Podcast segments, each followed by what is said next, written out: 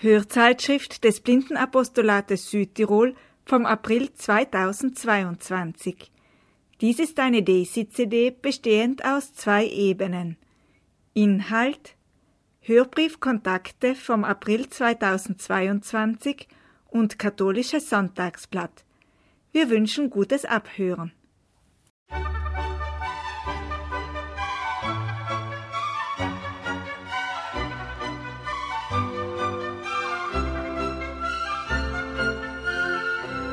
Kontakte. Ein Hörbrief, herausgegeben vom Blindenapostolat Südtirol mit Sitz im Blindenzentrum St. Raphael, Schießstandweg 36 39 100 Bozen. Telefon 0471 44 23 23. Internet www.blindenzentrum.bz.it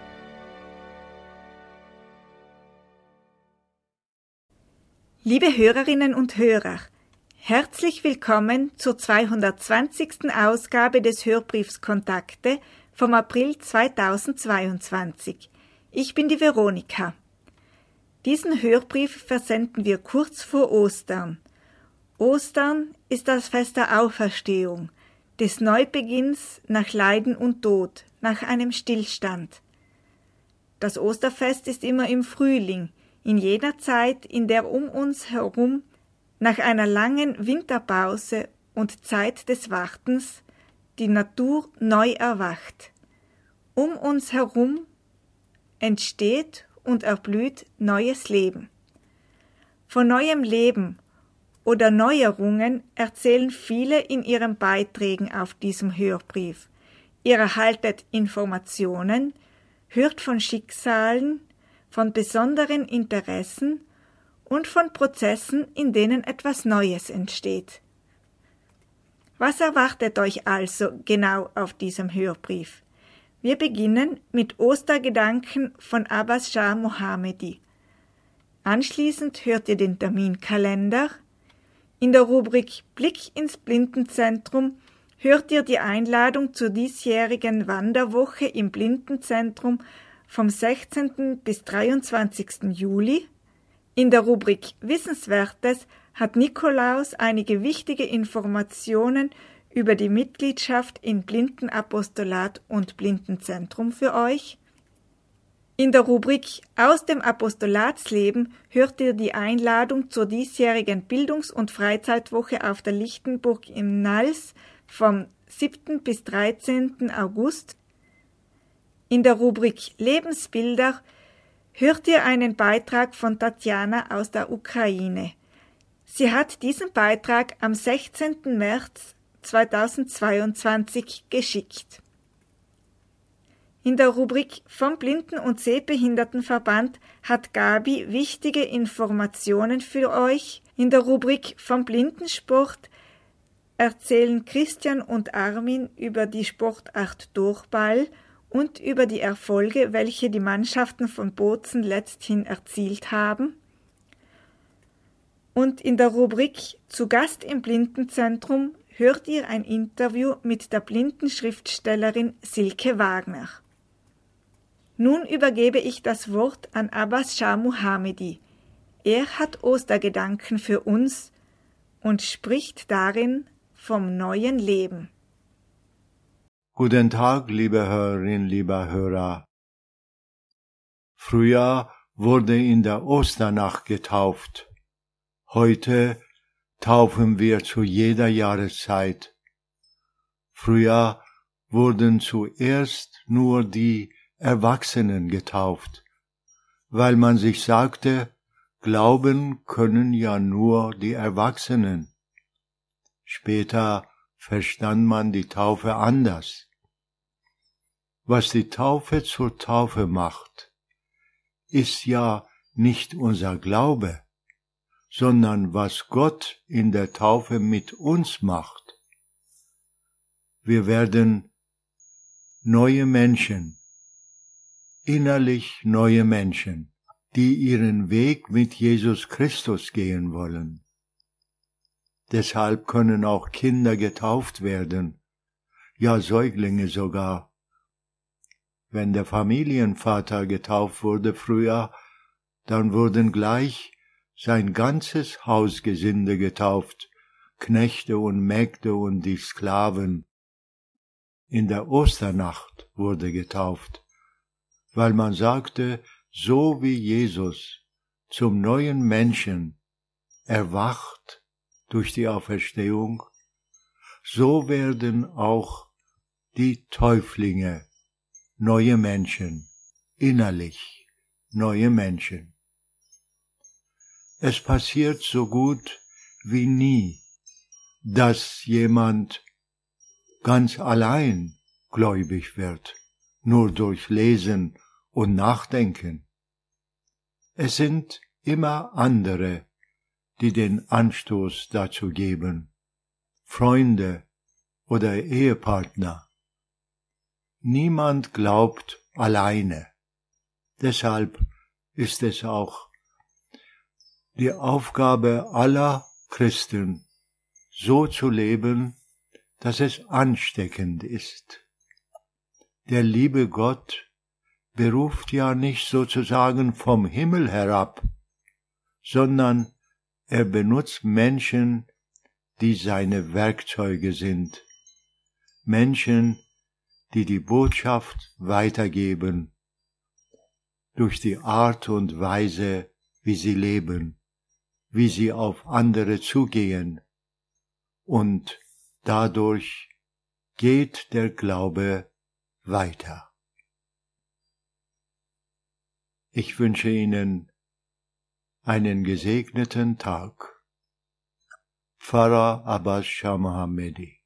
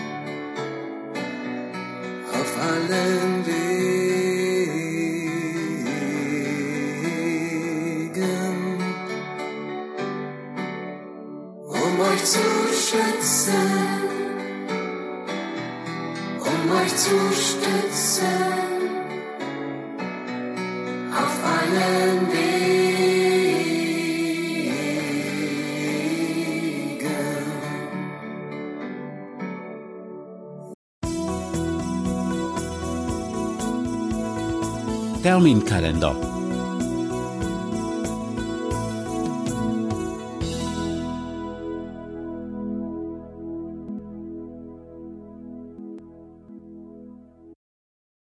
Veranstaltungen 2022 8. April Wanderung auf den Kalvarienberg 8. bis 10. April Mitarbeitertagung des Blindenapostolats mit Erich Meranach zum Thema Rhetorik und Präsentieren im Blindenzentrum. Il 19 aprile incontro mensile dell'Apostolato dei Ciechi alle ore 15 nel centro Ciechi. La Mila si presenta informazioni sulla storia, collaborazione con i contadini, degustazione dei prodotti. 22. April Jahreshauptversammlung des Blindenverbandes im Kolpinghaus in Bozen. 3. Mai Monatstreffen in deutscher Sprache des Blindenapostolats um 19 Uhr im Blindenzentrum. 6. bis 8. Mai Glaubensseminar des Blindenapostolats im Blindenzentrum. 14. bis 21. Mai Frühlingswoche für Junggebliebene im Blindenzentrum. Il 17 maggio incontro mensile dell'Apostolato dai Ciechi alle ore 15 nel centro Ciechi Città culturale con destinazione e programma ancora da definire. Per informazioni rivolgersi al nostro ufficio 0471 442 343. 23. bis 30. Mai Frühlingswoche für Junggebliebene im Blindenzentrum. 28. Mai bis 4. Juni Kulturreise des Blindenapostolats an die Amalfiküste. 10. bis 12. Juni Jugendwochenende am Gardasee des Blindenapostolats. 14. Juni Jahreshauptversammlung der Blinden- und Sehbehindertensportgruppe im Blindenzentrum. 3. bis 16. Juli Mehraufenthalt der Mitglieder des Blinden- und Sehbehindertenverbandes in Tirrenia. 14. Juli Treffen der kamilianischen Familie des Blindenapostolats in Lüsen. 16. bis 23. Juli Internationale Bergwanderwoche des Blindenzentrums. 23. bis 30. Juli Internationale Jugendwoche in Salzburg. 25. bis 29. Juli Sommertage für blinde und sehbehinderte Kinder im Blindenzentrum. 5. August Fahrt zur Opernaufführung Aida in der Arena von Verona des Blindenverbandes. 7. bis 13. August Bildungs- und Freizeitwoche in der Lichtenburg in Nals des Blindenapostolats. 20. bis 27. August Internationale Kultur- und Begegnungswoche für taubblinde und hörsehbehinderte Menschen in Leitershofen. 4. bis 10. September Bergwanderwoche der Mitglieder des Blindenverbandes in Schnalz. 10. September Grillfest für blinde und sehbehinderte Kinder und deren Familien im Blindenzentrum. 4. Oktober Raphaelsfeier des Blindenapostolats im Blindenzentrum. 8. bis 15. Oktober Herbstfreizeitwoche für Junggebliebene im Blindenzentrum. 18 ottobre incontro mensile dell'Apostolato dei Ciechi alle ore 15 nel centro Ciechi. 20. bis 23. Oktober Arge-Tagung in Würzburg. 8. November Monatstreffen in deutscher Sprache um 19 Uhr im Blindenzentrum. 12. bis 13. November Internazionales Torballturnier der Blinden- und Sehbehindertensportgruppe.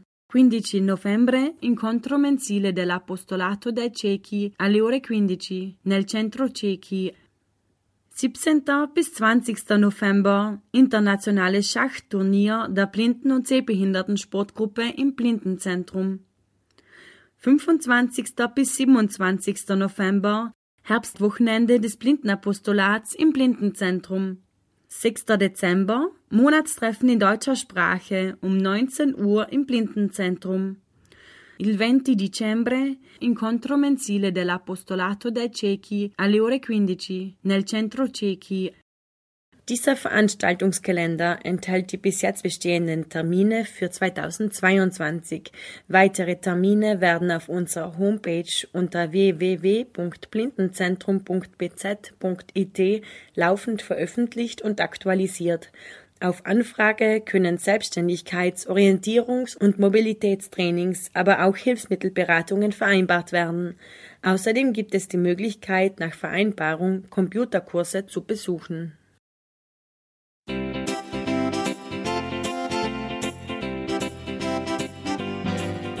Blick ins Blindenzentrum.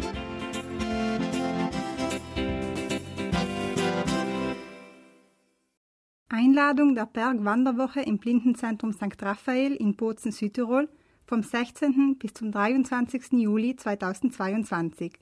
Wandern in Südtirol. Auf der Sonnenseite der Alpen und stets umgeben von einer einmalig herrlichen Kulisse. Mal stille Täler und dann weite Hochplateaus mal saftige Almwiesen mit Kühen oder Schafen, mal idyllisch verträumte Berghöfe, mal rauschende, kühlende Gebirgsbäche, mal einsame Höhenwege entlang der weltbekannten bleichen Berge der Dolomiten, ein UNESCO-Weltnaturerbe, und dann wieder herrliche Parks, unendliche Obstgärten und tiefblaue Seen. Im Hochsommer 2022 bietet Ihnen das Blindenzentrum St. Raphael wiederum die Möglichkeit zu einem einwöchigen Wander- und Genießerurlaub in Südtirol zu vorteilhaften Bedingungen.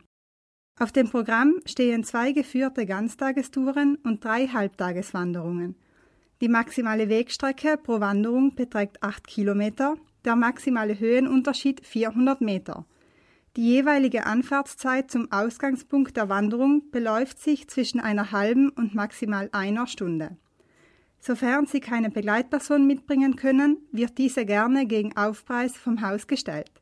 Das Blindenzentrum St. Raphael befindet sich in Bozen, der modernen, lebendigen und gleichzeitig lieblichen Stadt, deren unverwechselbares modernes Flair von dem Zusammentreffen der zwei großen europäischen Kulturen geprägt ist. Inmitten dieser urbanen Lebendigkeit lädt das Haus nach einer herrlichen Wanderung zu Ruhe und Entspannung ein. In familiärer Atmosphäre wohnen sie in komfortabel und modern ausgestatteten Zweibett- oder Einbettzimmern mit Dusche, WC, Haartrockner, Telefon und Fernseher. Unsere Küche verwöhnt Sie mit italienischen und Südtiroler Gerichten. Entspannende Stunden genießen Sie in unserem modernen Hallenbad mit angrenzender Liegewiese und im Fitnessraum. Lust bekommen auf eine abwechslungsreiche Woche in netter Gesellschaft unter herrlicher Sommersonne? Worauf warten Sie noch?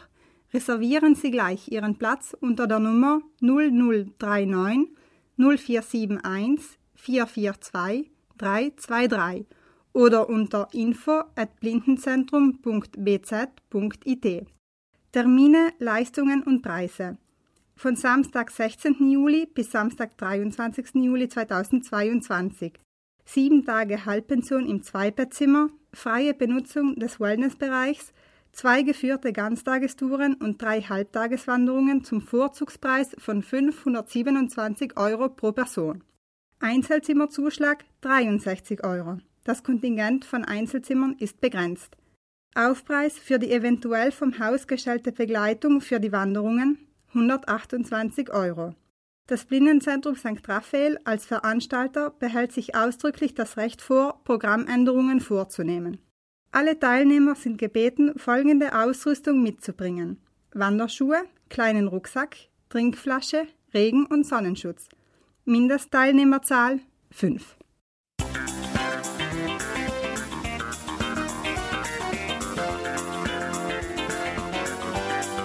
Wissenswertes.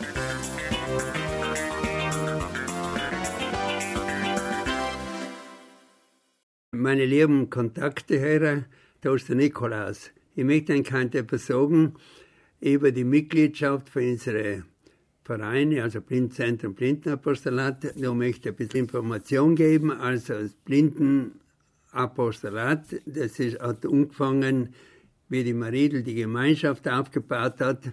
Das ist Ende der 50er Jahre gewesen und die Gemeinschaft ist alle größer geworden. Die Wünsche sind alle größer geworden. Irgendwann mal hat es einfach gleich mal geheißen, wir brauchen ein Blindenheim. Ein Blindenheim hat es damals geheißen. Die Arbeit von der Gemeinschaft, da haben wir äh, noch, das sind ganz andere Zeiten gewesen, äh, Hausbesuche gemacht, also alle Neuerblindeten sofort besucht, wo es gegangen ist und äh, Briefe geschrieben. Da ist nachher dann auch daraus der mobile Beratungsdienst geworden aus unserer Arbeit.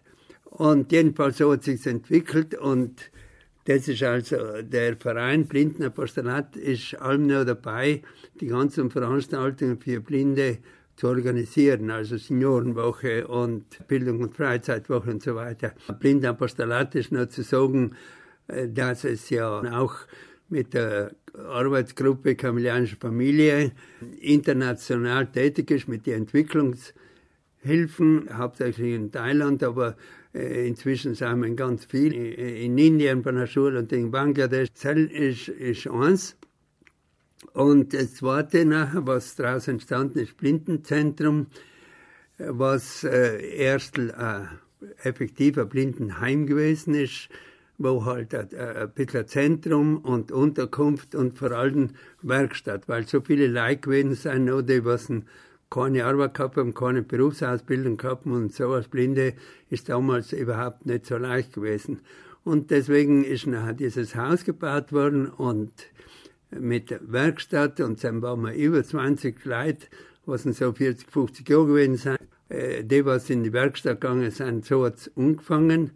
Aber wir sind allem offen gewesen für neue Ideen, neue Herausforderungen, neue Bedürfnisse. Und so ist bald einmal die Heide nach äh, Hamburg gegangen, um diesen Kurs zu machen für Mobilitätstraining.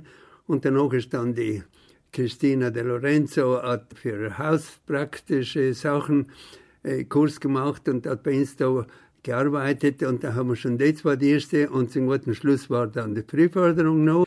Also wir haben jetzt landesweite Dienste, die Frühförderung mit vier Umgestellte, wo sie Kinder haben von 0 bis 6 Jahren, die sehbehindert oder blind sein, die sie daheim betreuen, ganz wichtig ist eben pädagogische Hausfrühförderung heißt.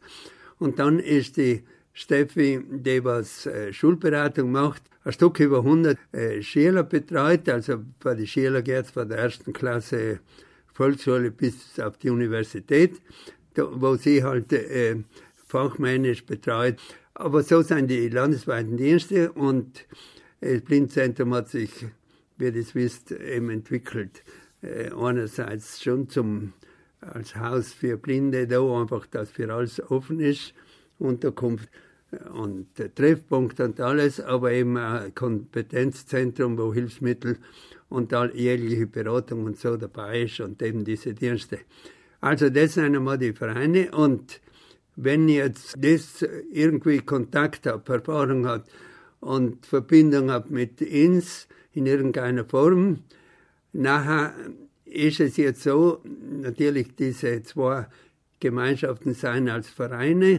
Grundsätzlich die Vereine allgemein in Italien sind jetzt im dritten Sektor. Das ist eine Sache, was unmöglich belastend ist. Das hat man jetzt schon von anderen Vereinen auch gehört, nicht Alpenvereine und so, dass das eine Mehrarbeit ist. Aber es ist halt so, es ist Chance und vor allem geht dass man auch Mitglieder hat und Mitglieder gut betreut bzw. gut auflistet. Und, und deswegen haben wir jetzt diese Herausforderung oder die Anregung an Enk, dass das, die was vielleicht eben die Dienste nutzen oder das Blindzentrum nutzen, könnten eben beim Blindzentrum Mitglied sein oder die, was vielleicht die Veranstaltungen und so nutzen, kann beim Apostrat sein. Die Einladung ist, wenn das mit Dienst verbunden seid und so und gern verbunden seid, nachher habt ihr halt die Chance, Mitglied zu werden. Neu ist, dass wir jetzt einen Mitgliedsbeitrag verlangen müssen, 10 Euro im Jahr. Also das ist, denke ich, für jeden nicht das Problem.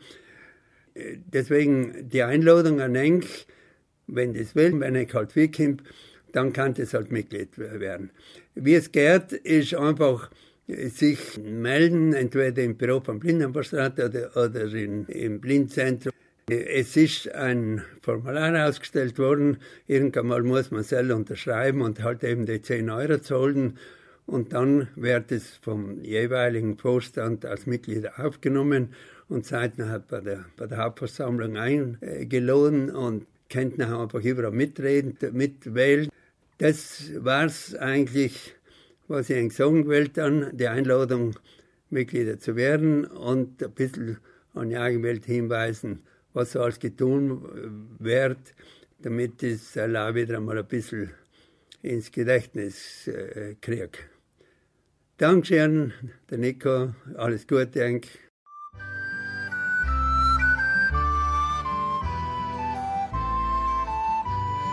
Aus dem Apostolatsleben.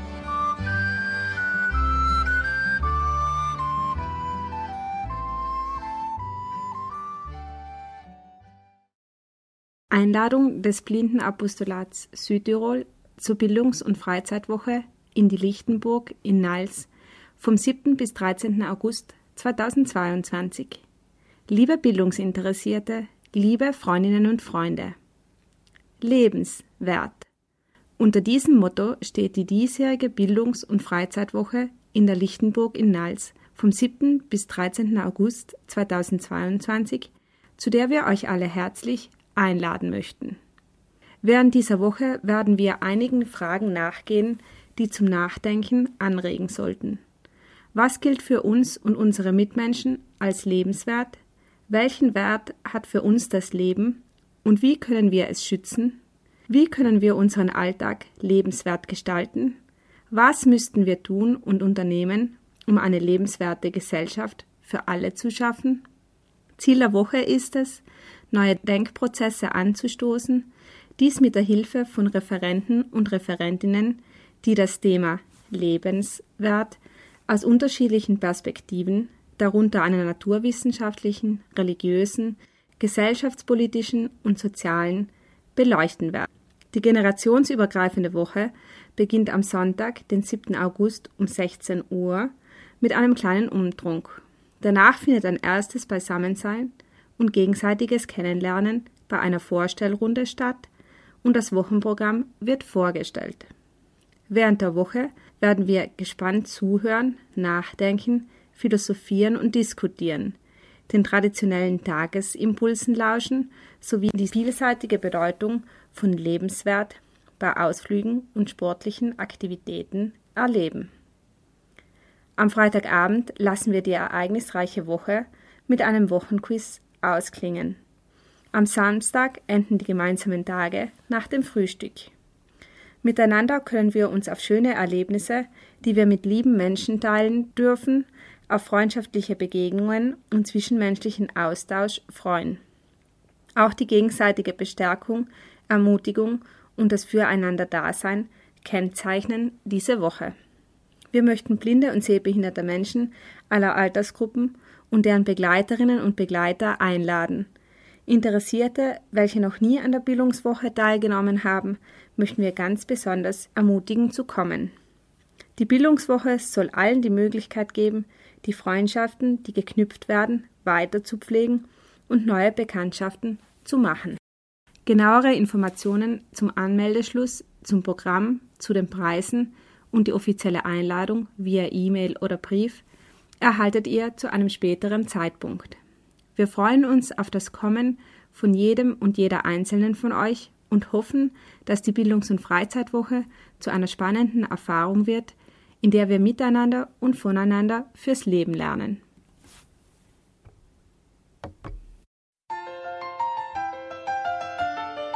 Lebensbilder Hallo, liebe Hörerinnen und Hörer. Ich heiße Tatjana, ich komme aus der Ukraine. Einige kennen mich schon, einige kennen mich noch nicht. Aber jetzt jeder von euch kennt ganz genau, wo die Ukraine ist und was für ein Land die Ukraine ist. Leider diese tragische, traurige Geschichte mit diesem Krieg, der am 24. Februar angefangen ist. Die, äh, die Russen sind einfach äh, eingefallen und die wollten uns sofort erobern, angreifen, aber es ist äh, den Russen noch nicht gelungen. Ich wollte also einen lustigen Beitrag für die Kontakte machen, aber hm, jetzt ist es die Situation so. Ich bemühe mich nicht so tragisch alles zu erzählen, aber wir haben jetzt zur Zeit sehr viel Leiden, Not, sehr viele Häuser sind zerstört und zum Beispiel in Kharkiv, wo ich wohne, äh, ungefähr mehr, mehr, als 600 Häuser sind schon zerstört. Das bedeutet, dass sehr viele Leute Obdachlose, sind, äh, Obdachlose geblieben sind.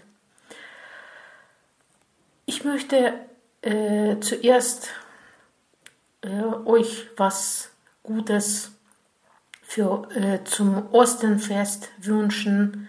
Wir sind gerade vor dem Ostern, wir sind gerade in der Zeit, wo wir ein bisschen fasten sollen, ein bisschen an, daran denken, was wir Gutes gemacht haben oder was wir noch nicht gemacht, äh, was, äh, was wir noch nicht gemacht haben. Also weiß ich nicht genau, ob wahrscheinlich nicht ausgeschlossen, dass ich diese Kontakte mit euch zusammenhören werde oder nicht.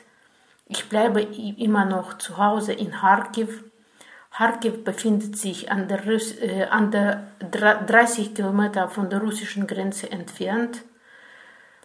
Und jetzt zur Zeit äh, haben wir äh, kräftige Kämpfe zwischen unserer Armee und äh, zwischen den Russen. Der Kharkiv wurde jeden Tag beschossen mit, mit Raketen, mit Bomben einfach. Und äh, Außenbezirke sind fast zerstört, wirklich. Das ist, das ist, das ist unglaublich. Das ist ganz, ganz schlimm. Äh, auch die Blindenschule äh, äh hat Treffer bekommen und ähm, die Fenster sind kaputt und die Türen sind kaputt, ein bisschen Decke, ein bisschen Wände und da weiß ich nicht, wie wir das dann weiter aufbauen werden. Das ist wirklich zu schade. Wahrscheinlich war dort also Lagern von Narzissten oder Neonazisten, wie die Russen über uns immer sagen, dass es in der Ukraine nur Narzissten und Neonazisten gibt. Also, das ist, das ist wirklich sehr tragisch, sehr traurig. Mir tut es sehr weh, dass ich habe ich hab nie gedacht, dass ich sowas im Leben erleben werde. Also äh, drei Wochen hatte ich vor, für die Kontakte was äh, äh den Bericht zu machen. Also ich bin ähm, sehr voll, emotionsvoll. Also, also ich habe im Kopf wirklich Chaos. Da, also das muss auch sein, aber trotzdem bleibe ich zu Hause. Weiß ich nicht, wie lange ich noch zu Hause bleiben werde. Meine Freunde sind schon äh, äh, ziemlich äh, viele von meinen Freunden sind schon evakuiert. Einige sind noch in Kharkiv geblieben und die Schüler auch von, äh, aus der Blindenschule sind evakuiert. Bei uns in der Schule lernen die Kinder aus verschiedenen Gebieten des Landes äh, und äh, 60 Schüler sind geblieben, als der Krieg begonnen hat. Die Eltern konnten einfach nie, äh, ihre Kinder nach Hause nicht, äh, nicht abholen äh, das ist mit dem Krieg verbunden. Und diese Schüler sollten in der Schule bleiben. Mit diesen Schülern waren unsere Pädagogen, die unter den Bomben äh, gingen in die Arbeit und blieben mit den Schülern. Und unser Direktor war auch mit den Kindern die ganze Woche. Und äh, als äh, unser, unser Schulgebäude Schädigung bekommen hat, dann wurden die Schüler schon nach Polen evakuiert. Sie haben diese Explosion, äh, die Kinder meine ich, die Schüler haben diese Explosion erlebt. Sie waren in der Schule. Sie, hatten, äh, sie haben zurzeit einfach zu Mittag gegessen, als äh, diese Explosionen begonnen haben. Das war wirklich sehr schrecklich. Aber die Kinder haben das überstanden. Jetzt sind sie in Polen Sie sind glücklich, sie sind Sie haben sehr guten Empfang von den polnischen Freunden bekommen. Und äh, dort in Polen sind auch, auch unsere Pädagogen und einige Blinden sind noch in Kharkiv geblieben, wie ich, und ich kenne noch einige, die noch hier sind. Ich habe noch nicht besonders schlecht, so, soll ich sagen. Also ich habe noch Gas, Strom, Wasser, Internet. Äh, die, die, die Zentralheizung habe ich fast nicht. Also zu sehr, sehr, sehr wenig. Und wenn zum Beispiel bei uns draußen 7 Grad minus ist, dann habe ich in der Wohnung 13 in der Küche und 17 in, im Zimmer, wo ich schlafe. Aber das ist auch nicht so schlimm, weil, ein, weil einige von meinen Kolleginnen äh, äh noch weniger haben, noch 10 Grad in der Wohnung, weil sie keinen Strom haben, weil sie kein Wasser haben, kein Gas und so weiter. Ich habe noch Strom, ich kann also Wärmeventilator benutzen und ich kann auch äh, ein bisschen besser leben als die anderen. Also was Lebensmittel anbetrifft, habe ich auch alles, was mich glücklich macht mein Bruder arbeitet im Supermarkt als Wächter äh, und wir telefonieren miteinander und besprechen, was im Geschäft, im Supermarkt es gibt und was ich brauche. Er kauft alles. Ich überweise ihm Geld, wenn er nicht genug hat. Und dann kauft er alles und dann ungefähr einmal in fünf Tagen besucht er mich und bringt mir äh, Nahrungsmittel. Äh, noch äh, gibt es bei uns auch eine Organisation, äh, das, äh, sie heißt Recht auf Wahl. Diese Organisation wurde extra für äh, sehbehinderte Kinder und ihren El Eltern organisiert. Das hat eine Frau organisiert. Die hat selber zwei blinde Söhne, die sind schon erwachsen. Einen von diesen Söhnen war mein Mitschüler. Wir haben in, de, in, de, in derselben Klasse zusammen in der Schule gelernt. Und jetzt zur Zeit kann sie die äh, Ukraine nicht verlassen, weil ihr Mann schwer krank ist. Er ist an Krebs krank und er kann also einfach äh, nicht die Heimat auch verlassen und sie ist mit ihm geblieben und ihr, El ihr Enkelkind auch. Und sie hilft jetzt äh, den Blinden in Kharkiv und auch nicht nur de, den Blinden, sondern auch einigen anderen Be Behinderten, die im Rollstuhl sind, die psychisch krank sind. Also einigermaßen äh, versucht sie äh, hier alles äh, zu organisieren, damit die Behinderten äh, humanitäre Hilfe bekommen können und so ist es. Ja, so drei Wochen sitze ich zu Hause, drei Wochen habe ich mein Haus nicht verlassen. Ich bin, ich gehe nur ein bisschen hinaus, um zum Beispiel was, Trinkswasser mir zu besorgen. Für, äh, zu uns fährt ein Auto mit, mit Trinkswasser und da, dort kaufe ich mir Wasser. Und dann kann ich ein bisschen mit den Leuten plaudern draußen, die noch äh, zu Hause geblieben sind. Ziemlich viele Leute sind geblieben noch. Ich habe Glück, ich wohne in einem Stadtbezirk.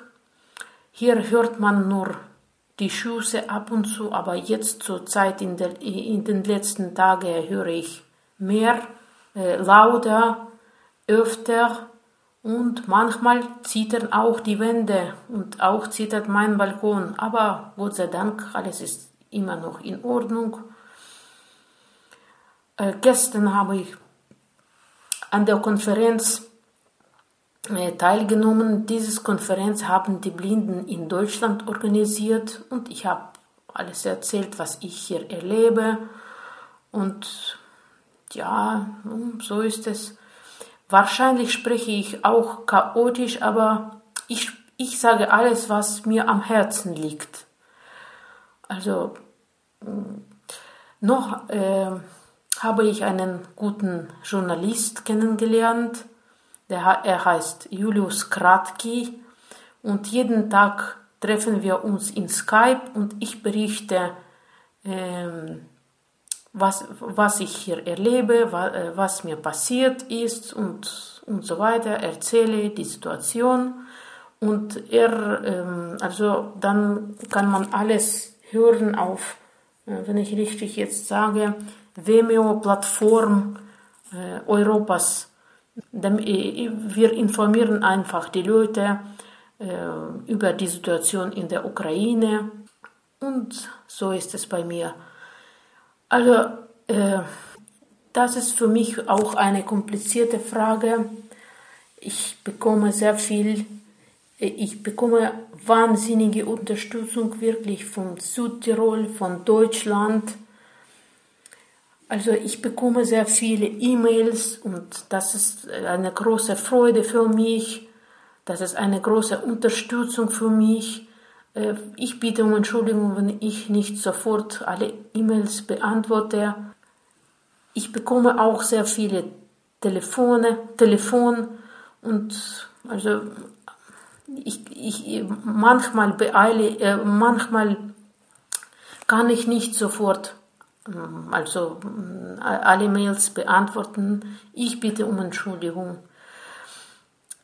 Ja, äh, und für mich ist eine komplizierte Frage, ob ich meine Heimat verlassen will oder also das ist, das kann mich unterdrückt, dass ich diese Entscheidung, die Entscheidung, keine Entscheidung machen kann. Also das ist für mich untypisch, ungewöhnlich. Ich habe äh, ich habe besser erlebt, als ich meinen Arm verloren hatte. Das, ich habe nur zwei Stunden geweint und dann habe ich Lösung gefunden und so und also jetzt ist mein Leben geteilt in Ungewissheit, unsicher und bevor, bevor, äh, bevor Krieg. Und ich sehe dann und nachher nicht. Das ist, ich sehe keine, kein äh, Kriegsende. Und ich habe äh, ich hab Angst, ich habe keine Angst gegen Bomben und Schüsse. Ein bisschen habe ich Angst gegen Zukunft, was ich dann weitermachen werde. Das ist eine ziemlich komplizierte Frage. Ich habe hier in, in der Ukraine Arbeit gehabt, Wohnung habe ich immer noch. Ich habe ich, ich war den Kindern nützlich und was, was jetzt, was ist, was äh, es jetzt ist, das ist, also es ist nicht so einfach, auf den Weg der Flüchtlinge sich machen zu können. Ich streite mit mir selber und ich bespreche mit den Freunden und Wahrscheinlich werde ich reif sein, irgendwann meine Heimat zu verlassen. Na, ehrlich gesagt, ich schäme mich wirklich, meine Wohnung zu verlassen, weil ich fast alles habe. Einigen Menschen geht es noch schlimmer als mir. Einige sind schon obdachloser geworden und nun, so ist es bei mir. Also, ich bedanke mich recht herzlich bei allen persönlich und bei jedem, äh, bei, äh, bei jedem persönlich und bei allen zusammen für diese wahnsinnige, wahnsinnige Unterstützung. Ich spüre das, ich, äh, eure Gedanken helfen mir, äh, das weiter zu überleben.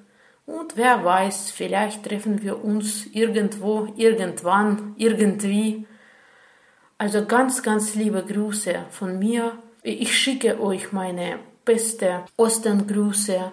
Das ist äh, also Osternfest, das also ein Fest der Freude, des neuen Lebens. Also ich wünsche euch einfach alles Gute, bleibt gesund und vielleicht sehen wir uns. Danke vom ganzen Herzen, Tatjana. Papa. Mittlerweile hat Tatjana die Ukraine verlassen und ist hier bei uns.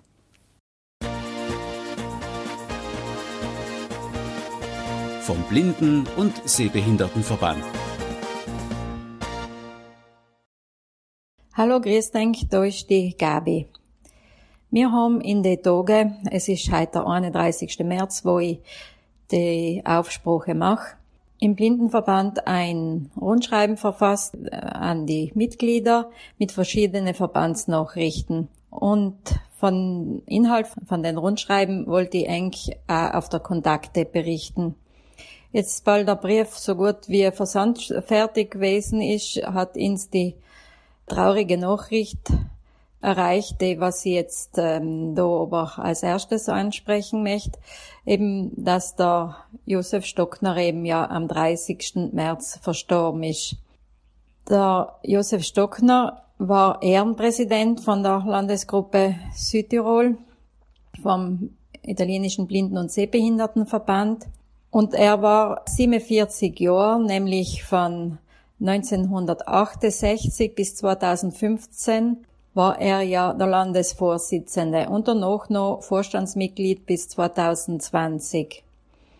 Er hat also im Blindenverband ähm, die ganze Zeit gearbeitet und zwar nicht nur auf Landesebene, sondern eben auch auf regionaler Ebene und auf Staatsebene.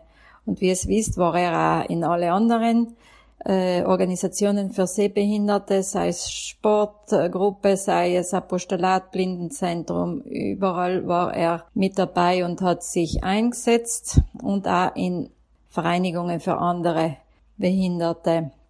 Also man kann wirklich sagen, mit dem Sepp Stockner haben wir eine Säule im Blindenwesen oder vielleicht allgemein im Sozialen in Südtirol eben verloren.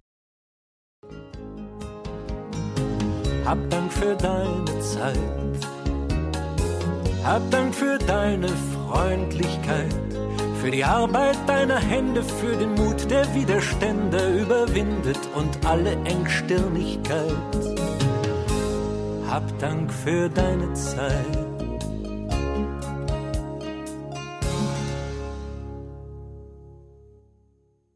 Aber jetzt zurückzukommen zu unserem Rundschreiben, also ein paar Punkte, was in den Rundschreiben eben beschrieben sein, möchte ich eigentlich da auflisten. Da ist einmal die Einladung zur Jahreshauptversammlung. Die findet statt am Freitag, 22. April, nachmittags um 15 Uhr. Und zwar im Kolpinghaus in Bozen, das ist da in der Nähe vom Dominikanerplatz oder eventuell auch online über Zoom. Man soll sich zu der Versammlung bitte anmelden, und zwar bis zum 19. April. Dann haben wir geschrieben, wieder Vermehraufenthalt. Der findet das Jahr nicht zum üblichen Termin Ende Juni statt, sondern vom 3. bis 16. Juli. Allem im Ferienzentrum in Tirrenia, Provinz Pisa. Und da bitte die Anmeldungen innerhalb 5. Mai. Dann ist in den Rundschreiben enthalten die Einladung zur Bergwanderwoche. Die findet in Schnalz statt des Jahr. Und zwar vom 4. bis 10. September. Da bitte die Anmeldungen bis zum 30. Juni. Und ein weiteres Angebot ist die Fahrt zur Opernaufführung AIDA in der Arena am 5. August. Eben, es ist das Jahr wieder AIDA gewählt worden, weil es ja voriges Jahr die Fahrt nicht stattgefunden hat, weil so schlechte Wettervorhersage gewesen ist.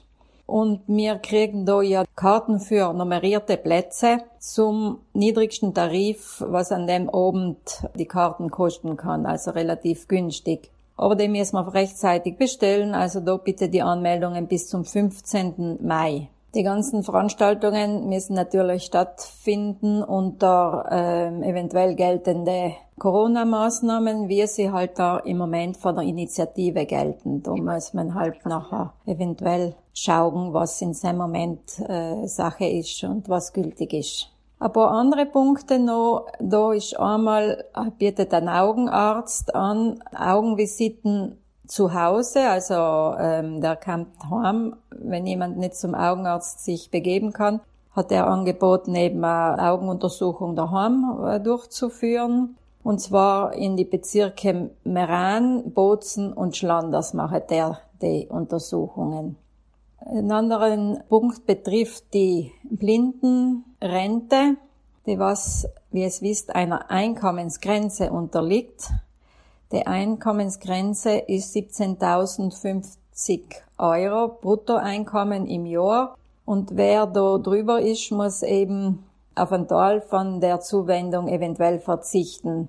Aufzupassen ist da vor allem, wenn neue Einkommen dazukommen sein, also zum Beispiel wegen Hinterbliebenenrente oder Nachzahlungen, wenn man äh, schon länger diese Zuwendung für Zivilblinde kassiert und seien dann solche Einkommen dazu kommen, dann müsse man eben Acht geben, ob man nicht über der Einkommensgrenze ist. Das wiederholt man alle Jahre, weil einfach schon ist, wenn man nachher muss Geld zurückzahlen. Wir sind da gern behilflich zu schauen, wie die Situation ist und ob man eben da noch Anspruch hat oder ob man das abmelden muss. Steuererklärungszeit ist ja auch wieder und da wir jedes Jahr erinnern wir, dass wir eine Konvention haben mit dem Steuerbeistandszentrum ACLI in Bozen.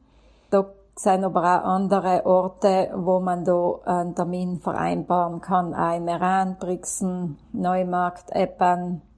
Noch ein Punkt betrifft die EU Disability Card. Das war ein einheitlicher Behindertenausweis, den die EU sich jetzt schon längere Zeit bemüht einzuführen.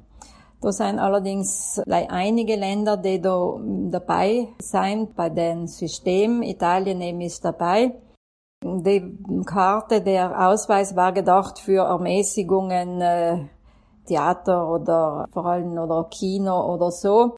Aber das muss eigentlich noch ziemlich ausgebaut werden. Da müssen noch Konventionen ausgearbeitet werden, dass das noch wirklich eine Wirkung hat, der Ausweis. Jedenfalls kann man ihn aber schon herunterladen vom Internetportal vom IMS. Und zwar mit der digitalen Identität braucht es da ein Speed oder so etwas ähnliches.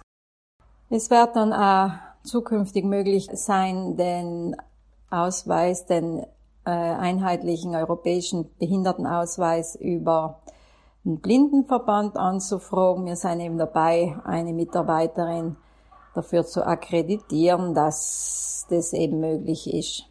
Abschließend haben wir nachher noch geschrieben, dass jetzt im Gebäude in der Garibaldi-Straße 6, wo der Blindenverband seinen Sitz hat, ein Aufzug äh, mit einer Sprachausgabe ausgestattet ist. Und äh, daran erinnert, dass rund ums Gebäude aber leider allem noch die Großbaustelle ist und dass man eben, wer allein herkommt, wirklich soll gut Acht geben, weil einfach alleweil wieder äh, Hindernisse auf dem Gehsteig sein oder der Gehsteig äh, schlecht beieinander ist und so weiter. Oder auf die Laster, was dann in die Baustelle einfahren und so ist auch einfach Acht zu geben.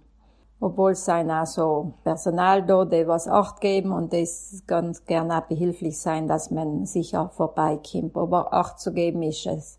Und erinnert haben wir auch an die zwei Behindertenparkplätze vor dem Eingang von der Garibaldi-Straße 6, wo jemand, der sich mit dem Auto begleiten lässt, sicherlich parken kann und wenn nicht frei ist, sind in der Nähe vom Bahnhof Kurzzeitparkplätze, wo man das Auto abstellen kann, wer im Auto begleitet wird. So, dann ist das für heute alles. Ich wünsche euch eine gute Zeit und wenn Fragen sein zu den einzelnen Punkten, bitte meldet euch im Verbandsbüro unter der Telefonnummer 0471 971117 oder per E-Mail info at blindenverband.bz.it. Eine gute Zeit in alle und bis zum nächsten Mal.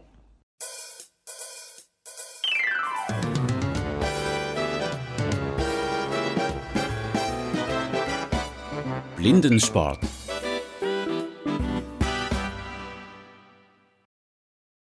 Hallo zusammen, wir werden ein klein etwas von der Blinden- und Sehbehinderten Sportgruppe Bozen erzählen und im Speziellen von der Sportart Durchball. Ich bin der Christian Mayer, komme aus Völs und bin sehbehindert. Und ich bin der Armin Bleikner, ich komme aus Innichen, bin auch sehbehindert und wir zwei sind die Zuständigen in der Blinden- und Sehbehinderten Amateursportgruppe für die Sportart Durchball. Dopball ist die meistverbreitetste Sportart äh, für Blinde und Sehbehinderte in Italien.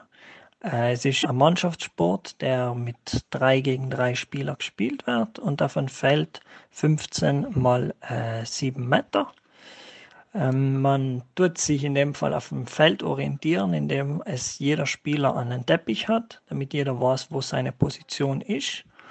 Um äh, im Ball zu hören, sind im Ball Glückelen drinnen um äh, natürlich zu hören, wo der, wenn der Ball kommt, weil man äh, alle spielen mit einer lichtundurchlässigen Brille, damit Chancengleichheit für jeden herrscht, egal wie, äh, wie schwer der Grad der, der Sehbehinderung ist. Und das Tolle am Torball ist, es in dem Fall auch Blinde und Sehbehinderte und sogar Sehende miteinander spielen können weil durch die, durch die Dunkelbrille Chancengleichheit wirklich für alle herrscht und es kann einfach jeder gleich spielen und jeder hat gleich die gleich starken Einschränkungen. Der Wurf kann man sich vorstellen, ist so eine Art äh, ja, Wurf wie beim, beim Kegeln. Äh, wichtig ist, dass der Ball auf dem Boden, äh, über den Boden umfliegt weil in der Mitte vom Feld sein Leinen gespannt und unter die Leinen muss der Ball durch. Wenn er drüber geht, dann ist es ein, ein, ein Strafwurf und dann muss der Spieler für einen Wurf das Feld verlassen. Was bei Torball ganz wichtig ist, ist einfach die Koordination und die Orientierung auf dem Feld, aber natürlich auch die ähm, Organisation mit der eigenen Mannschaft, weil man muss allem schauen, wo sein Mitspieler ist, um als Mannschaft einfach stark zu sein. Und äh, im Ball versucht man abzuwehren, indem man sich in der Länge noch hinlegt und eine menschliche Mauer bildet. Und jetzt werden wir ein bisschen erzählen, was unsere letzten sportlichen Erfolge waren und wie bei uns so ein Training aufgebaut ist. Also es ist ja so, dass wir einmal die Woche, ähm, und zwar in Donnerstag, in der Turnhalle von Liceo Classico Carducci da in Porzen trainieren. Und insgesamt sind 19 Athleten, wobei wir eben besonders stolz sind, dass acht ähm, Damen Teil unserer Mannschaft sein. Und das Training besteht hauptsächlich daraus, dass wir am Beginn verschiedene Mannschaften zusammenstellen, die noch in unterschiedlichste Konstellationen gegeneinander spielen. Und manchmal simulieren wir äh, besondere Spielsituationen. Und ähm, das Training in der Form ist eben leicht möglich, weil wir eben viele helfende Hände haben, die uns unterstützen. Und was auch ganz schön ist, dass ähm, ein bisschen Tradition geworden ist, dass wir noch einige Spieler und Spielerinnen miteinander noch Pizza essen gehen und dadurch auch die soziale Komponente von unserer Sportgruppe im Vordergrund steht. In der abgelaufenen Saison ähm, 2021-2022 hat die Sportgruppe zwei Herrenmannschaften in die Italien-Meisterschaftsserie eingeschrieben, wobei Borzen 1 in der Besetzung Gabriel Psenner, Manfred Wieser, Franz Gatscher und Markus Sturfer noch ähm, harten Kampf um sich laut am Punkt äh, Augusta geschlagen haben gemisst haben und auf dem zweiten Platz gekommen sein. Und Borzen 2 und in der Besetzung Christian und Peter Meyer, Armin Bleikner, Wilhelm Augschöll, Nikolaus Fischnaller und äh, Fritz Vieheider haben aufgrund der unterschiedlichsten Gründe in unterschiedlichen Formationen spielen gemisst und ähm, ums zu richten, im letzten Spieltag sich noch in Klassenerhalt zu sichern. Und haben wir eben auch noch eine ähm, Frauen, reine Frauenmannschaft in die Serie B geschrieben, die eben mit äh, reiner Männermannschaft miteinander gespielt haben, wobei eben sie sieb, den siebten Platz von neun Teams gemacht haben. In der Besetzung Magdalena Hofer, Sarah ähm, de Cassian, Eva Ravanzer und Annemarie Innerhofer und Greta Viehheider ähm, haben sie eben unter anderem auch ähm, drei Herrenmannschaften schlagen gekannt. Im November 2021 haben wir uns zusätzlich noch die Supercoppa gesichert. Die Supercoppa ist ein Bewerb, in dem der Pokalsieger, das waren wir, gegen den Italienmeister Bergamo spielt und in drei Spielen haben wir gegen Bergamo gewonnen und haben uns dadurch zum zweiten Mal in unserer Vereinsgeschichte die Supercoppa gesichert. Am gleichen Wochenende äh, ist in Bergamo auch noch die Qualifikation für Coppa Italia gewesen, wo wir fünf, äh, vier von fünf Spielen gewonnen haben und uns dadurch für die, äh, für die Finalrunde Mitte März äh, in Ispica, äh, Sizilien, qualifiziert haben. Wir haben gespielt in der Besetzung Peter Mayer, Franz Gatscher, Gabriel Psenner, Manfred Wieser und Christian Mayer. Und wir allen sind von unserem Trainer Marco Graziali gecoacht und begleitet geworden. Mitte März äh, haben wir dann bei der, ähm, bei der Coppa Italia, bei der Finalrunde, die ersten drei Spiele von der Vorrunde gewonnen und haben uns dadurch als Erster fürs Halbfinale qualifiziert. Im Halbfinale haben wir dann, äh, sind wir dann auf, auf Bergamo getroffen, den wir damals schon bei der Supercoppa besiegt haben und wo sich mittlerweile eine recht gute Rivalität entwickelt hat. In einem höchst dramatischen Spiel sind wir drei Minuten vor Ende 3-0 hinten gewesen.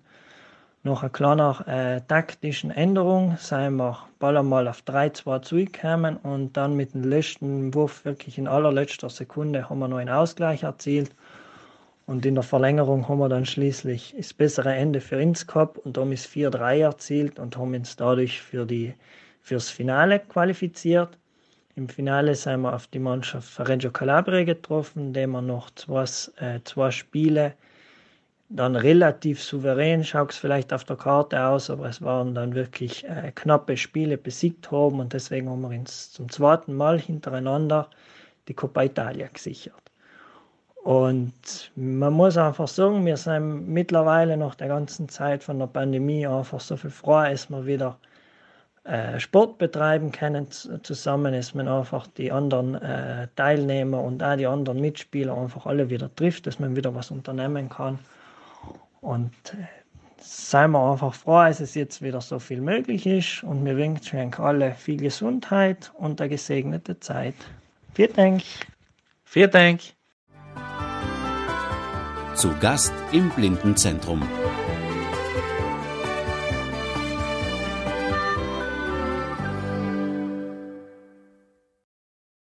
Interview mit Silke Wagner, der Autorin der Psychotriller Zwiegespalten Hör nicht auf die Stimmen und Zwiegespalten 2 auf Messerschneide.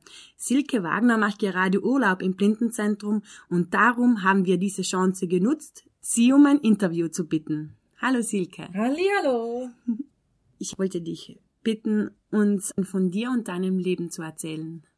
Ui, also ich bin die Silke, komme aus Südwestdeutschland, aus der Nähe von Saarbrücken, aus Sulzbach, bin 46 Jahre alt und seit meiner Geburt blind. Ich arbeite in einer Telefonzentrale beim Bürgerservice in einem Landratsamt und mache schon seit einigen Jahren, mache ich da schon Homeoffice. Und zum Schreiben bin ich erst sehr spät gekommen. Ich habe früher nie geschrieben. Niemals nie.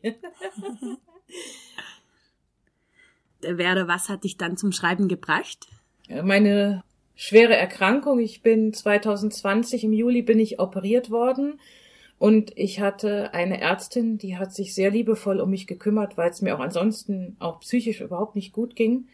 Und dann hatte ich die Idee, ja, wenn es solch nette Ärzte gibt, dann gibt es auch bestimmt das Gegenteil. Und dann ist mir dann ganz spontan wirklich der Einfall gekommen, meinen ersten Psychothriller zu schreiben, wo es um eine solche Ärztin geht. Eine Ärztin mit zwei Seiten, eine Ärztin, die sehr viel erlebt hat als Kind und als Jugendliche.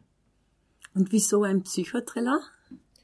Weil ich mich für die Abgründe der Menschen interessiere. Also ich höre mir oder lese auch gerne Psychothriller, höre sie mir auch gerne an. Und ähm, diese Abgründe hat jeder Mensch. Und es ist interessant zu wissen, wie es dazu kam, dass die plötzlich ausbrechen, welche Ausnahmesituation es gegeben haben muss. Mhm. Wie entstehen die Ideen für deine Werke? Ja, das erste Werk, das entstand ja durch meinen durch meine Erkrankung und den Krankenhausaufenthalt. Mhm. Und ähm, ja, ich kann ja mal kurz erzählen, worum es in diesem Buch geht. Es geht um eine Ärztin, die in ihrem Leben schon sehr viel erlebt hat.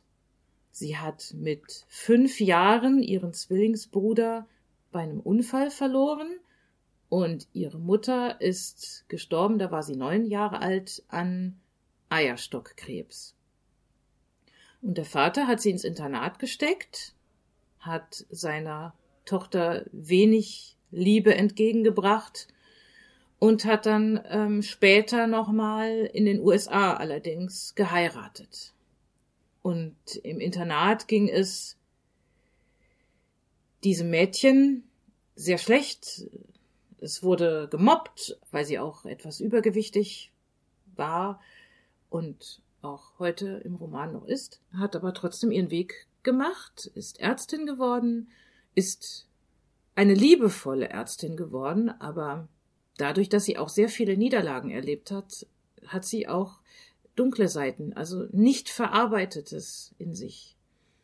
Sie hat sich dann verliebt und ähm, das ist dann irgendwann auch böse, böse gescheitert und ähm, ja. Und das hat dann dazu geführt, dass sie dann ausgerastet ist. Das klingt ja schon sehr spannend. Ja. Was inspiriert dich beim Schreiben? Beim Schreiben. Beim Schreiben. Was inspiriert mich beim Schreiben? Mhm. Das weiß ich nicht. Ich, ich, ich habe Ideen, also das kann ich gar nicht so beantworten. Also ich habe Ideen und dann werden die schlagartig umgesetzt. Also das wird einfach von von A bis Z runtergeschrieben, also auch in der Reihenfolge, wie ich mir das ausgedacht habe. Und währenddessen, was inspiriert mich da eigentlich nichts? Also das kann ich nicht so sagen. Gut, die Charaktere machen sich dann auch mal selbstständig und haben ihren eigenen Willen. Aber vielleicht inspirieren sie mich dann. Oder also eigentlich so, so nichts. Also vorher, da, da werde ich inspiriert von Ideen, aber während des Schreibens eher weniger.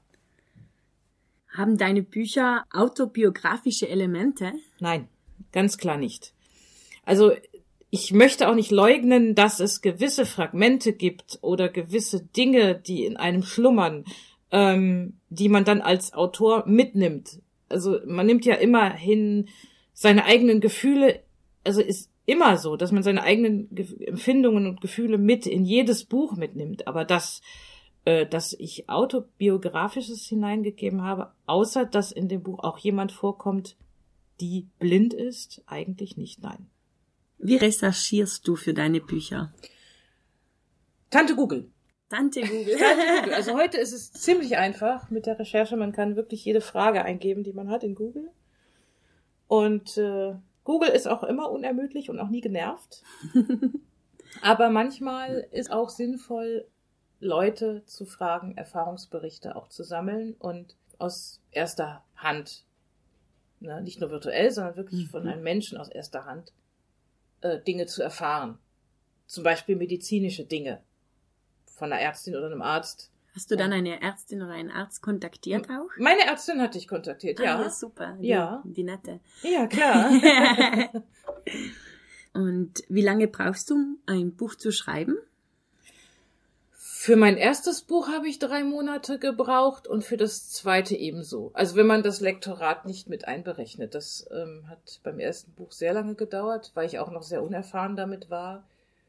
Und ähm, beim zweiten Buch ging es allerdings relativ fix. Also das war dann insgesamt eine Sache von, ich glaube, vier Monaten. Also Lektorat vier Wochen und habe ich es nochmal durchgelesen und dann wurde es veröffentlicht. Aber drei Monate ist schon wirklich fix.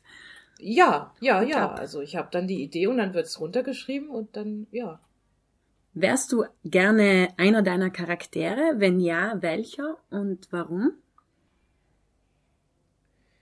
Ich würde sagen, man ist jeder der Charaktere in seinen Büchern. Also würde, würde ich mal behaupten. Denn in jedem, also in, in jedem Menschen sind ja Gefühle abrufbar, egal welcher Art, sonst könnten ja Schauspieler auch nicht Schauspielern, zum Beispiel. Ne? Also man muss halt das, das Talent haben, diese Gefühle hervorzurufen. Deswegen würde ich sagen, dass man jeden der Charaktere verkörpert in seinen Büchern. In welchen Formaten gibt es deine Bücher?